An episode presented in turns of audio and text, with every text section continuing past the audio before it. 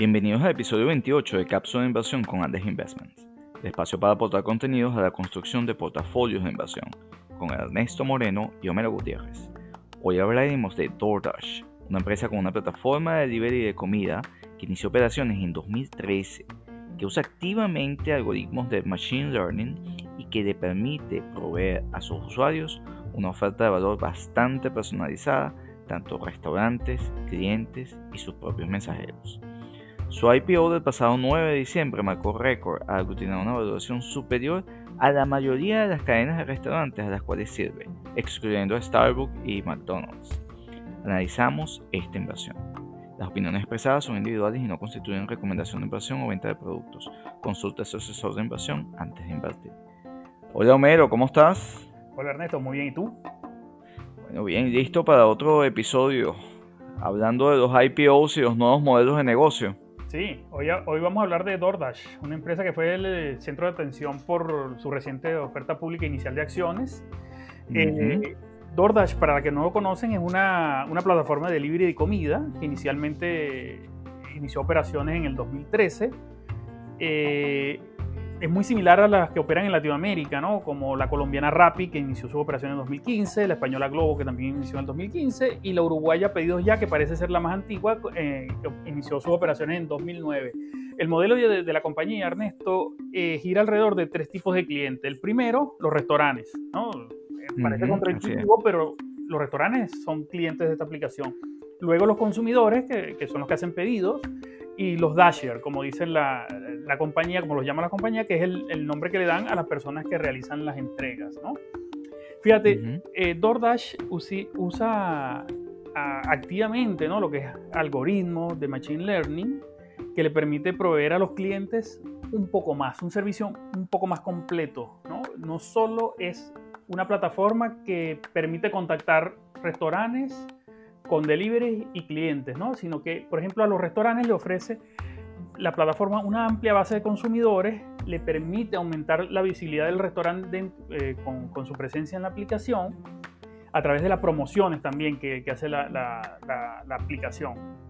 También le da un elemento muy importante que es información sobre el comportamiento de los consumidores, ¿no? Porque una persona que empieza a ordenar hamburguesa, por decirte algún, algún, alguna cosa, eh, la aplicación usa el algoritmo para entonces presentarle al cliente una mayor oferta más diversificada de, de hamburguesas, ¿no? Y eso eh, uh -huh. le mejora la, las ventas a los restaurantes, pero también le ofrece a los consumidores una experiencia personalizada, unas recomendaciones personalizadas que, que le garantizan al cliente adaptar la oferta de la, de la aplicación a sus gustos y preferencias.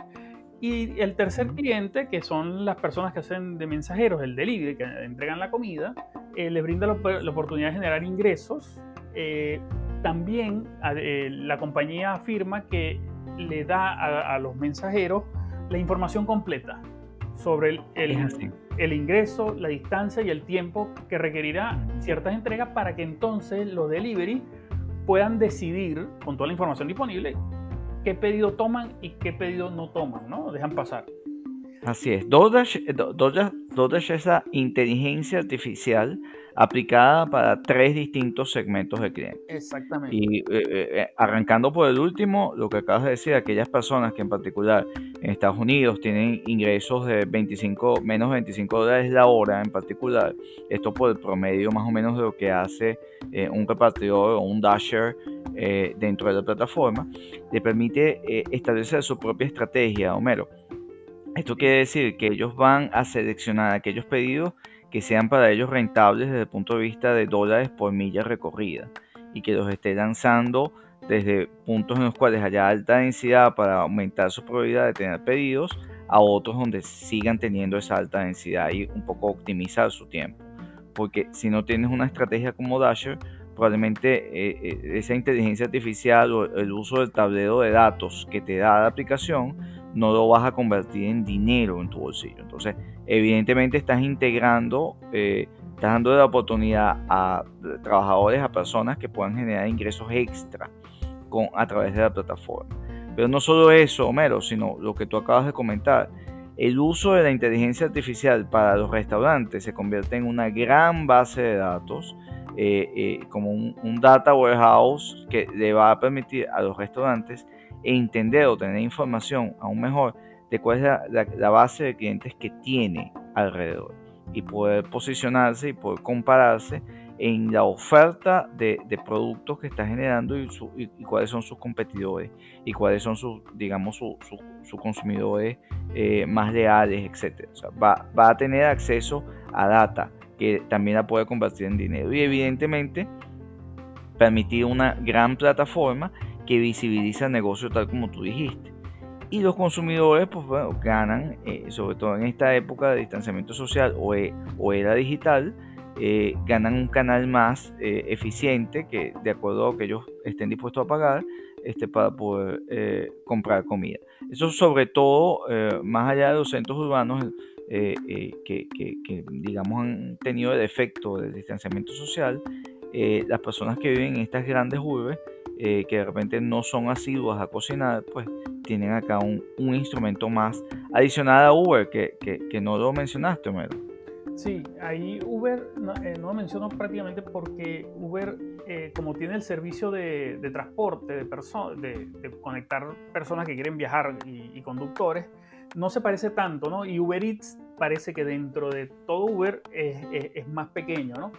Y, Ernesto, una ventaja que ofrece DoorDash en comparación con otros rivales, ¿no? Que, tiene en el mercado como eh, Uber Eats. Fíjate, Uber Eats tiene un 22% del mercado, mientras DoorDash es el líder con 50% del mercado. Group Hub tiene un 20% del mercado y Postmates un 8%.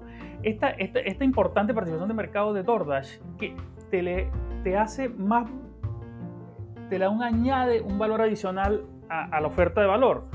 ¿Y esto por qué? Por el efecto red, básicamente. Entre más restaurantes tiene una plataforma, más clientes van a ir a buscar su comida en esa plataforma. Y entre más clientes vayan a buscar su comida en esa plataforma, mayores deliveries se van a afiliar a esta plataforma para ganar ingresos extra, ¿no? Entonces, la, también la... Es así, el efecto bola de nieve, ¿no? Sí, el, efecto, bola de nieve. Exactamente. También a los restaurantes, Ernesto, porque los restaurantes tienen una cocina y tienen una sala donde hay una, una cantidad de mesas determinada, pero a veces la capacidad, la capacidad de la cocina te permitiría servir muchas más mesas de las que están disponibles en, el local, ¿no? Por hora.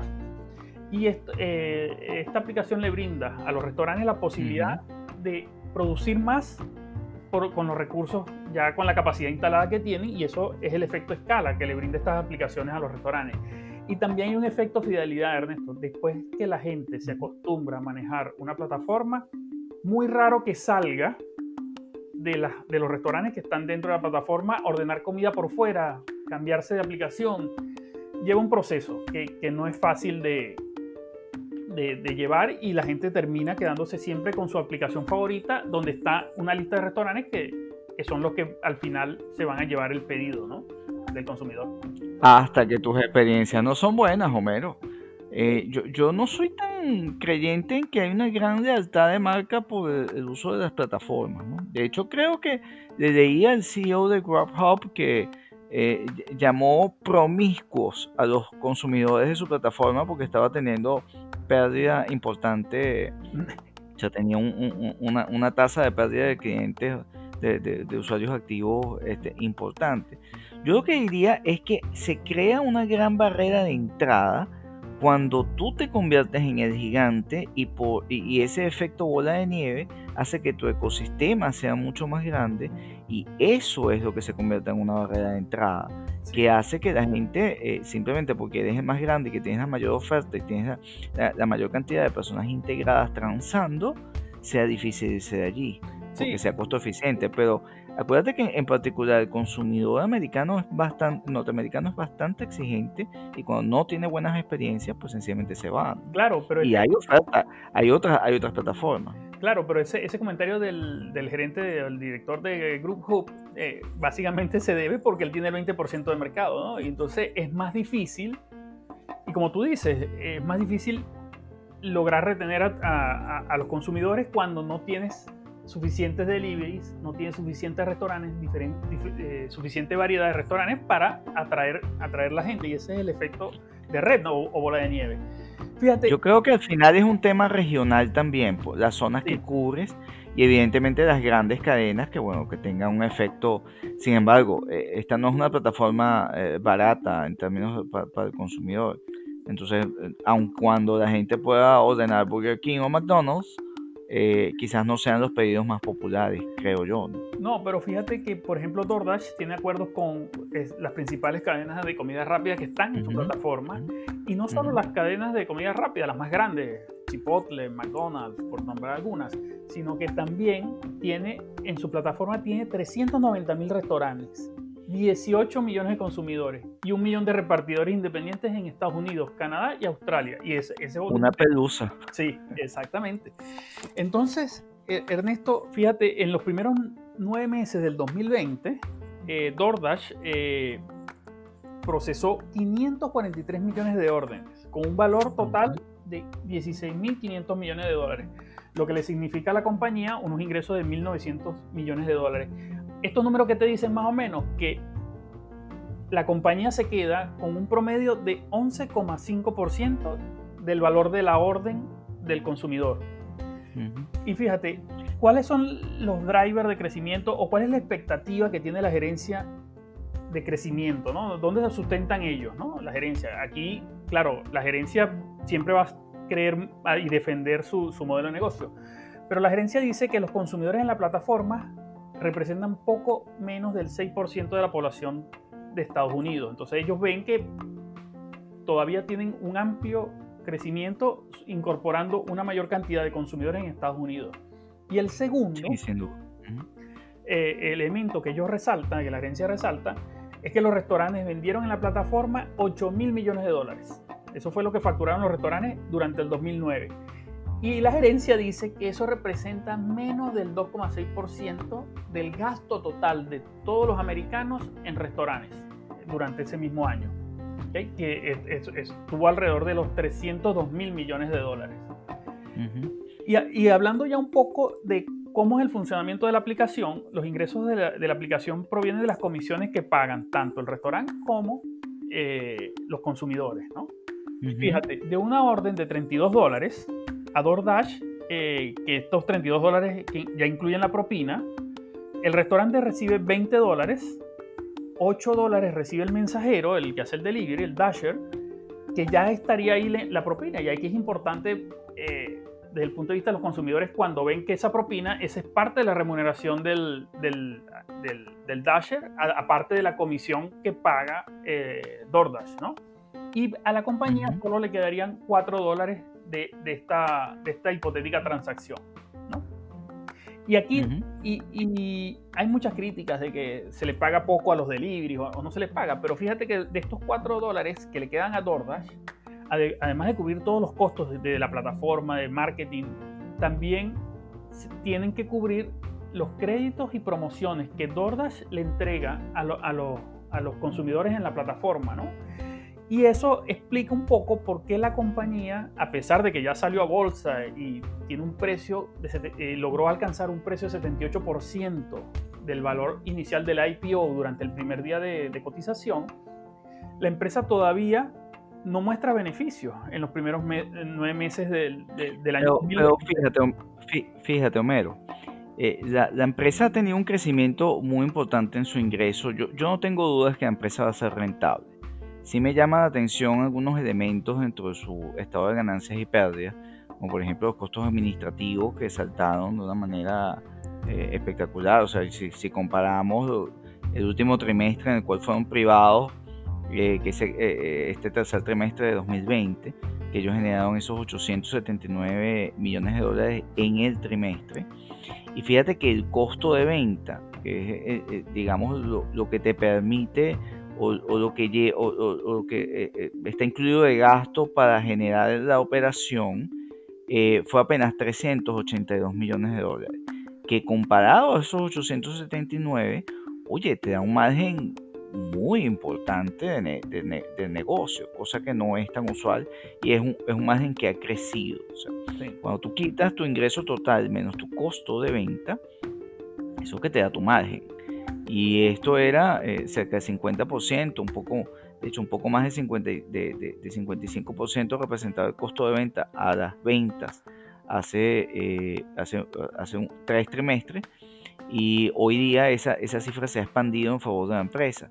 Sin embargo, ellos han aumentado los gastos administrativos de forma importante, Homero, que es una cosa que, que, vi en su, en, su, en su, estado financiero que me preocupó.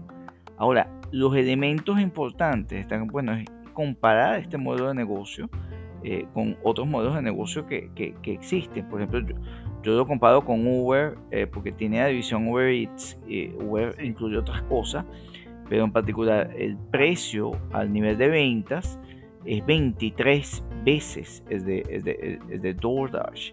En cambio de Uber, ya es una empresa, eh, digamos, con más maduración, pero están solo 7. Sí, Ernesto, ahí, eh, ahí, me gustaría compararlo un poco mejor con Group Hub, porque Group Hub no tiene el negocio de autos, ¿no? De transporte, sino solo de delivery. Y el price to sell, el ratio de precio a ventas, es de 3,95 muy, por debajo de lo que está mostrando DoorDash. ¿no? Pero, pero, es peor, pues, incluso está menor que el de eh, que, que, de Uber, que ya para mi gusto es un poco, un poco elevado. Sí. O sea, yo, yo, veo sin duda este, este modelo de negocio bien interesante, atractivo.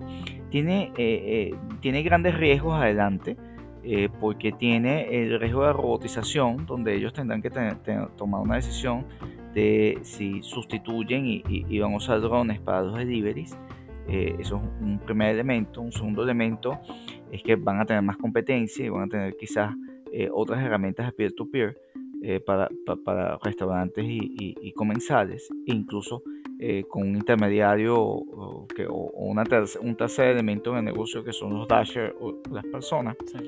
el uso de la inteligencia artificial para darle data a, los restaurantes y, y que tengan un canal de venta efectivo eh, interesante.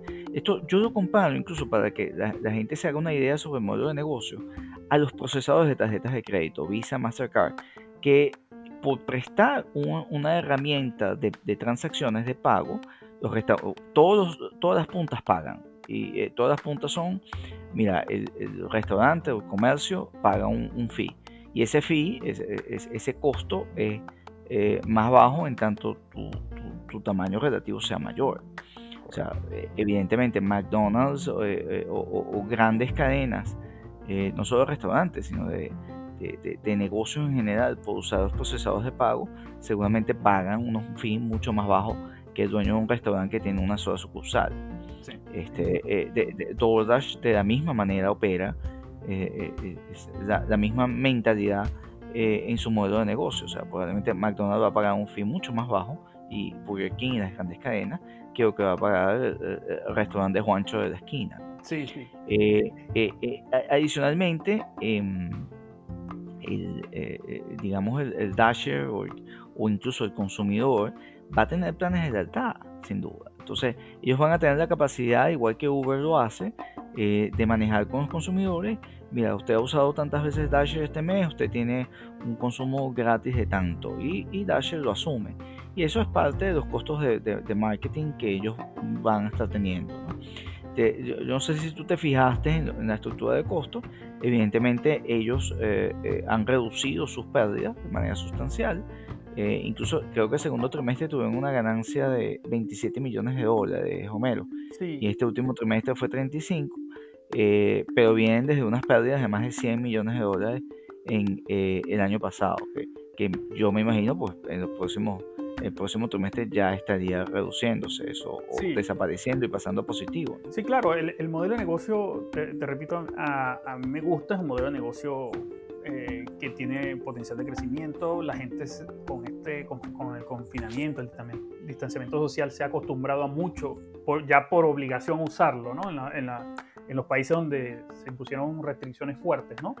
Pero a mí lo que no me cuadra mucho es eh, que la compañía que no está ganando dinero o está ganando muy poco dinero, empezará a ganar muy poco dinero, muestre una capitalización de mercado de, 50 mil 800 millones de dólares, ¿no? Alrededor de eso. Y, veamos en términos comparativos a una compañía que es muy familiar a la gente que vive en Latinoamérica, que es Rappi, la colombiana. Fíjate, Rappi opera 200 eh, ciudades en, en 9 países de la región y incluye dentro de su plataforma un, un, wallet. ¿No? Rappi está innovando y está incorporando dentro de su plataforma un wallet. No solo con Rappi puedes ordenar eh, comida a restaurantes, sino también puedes ordenar la compra en el automercado, por ejemplo. Y hay una, la consultora Aptopia afirma que alrededor de 10 millones de usuarios activos tiene Rappi, ¿no? Y eso eh, también dice que tendría 100.000 comercios afiliados a, la aplicación.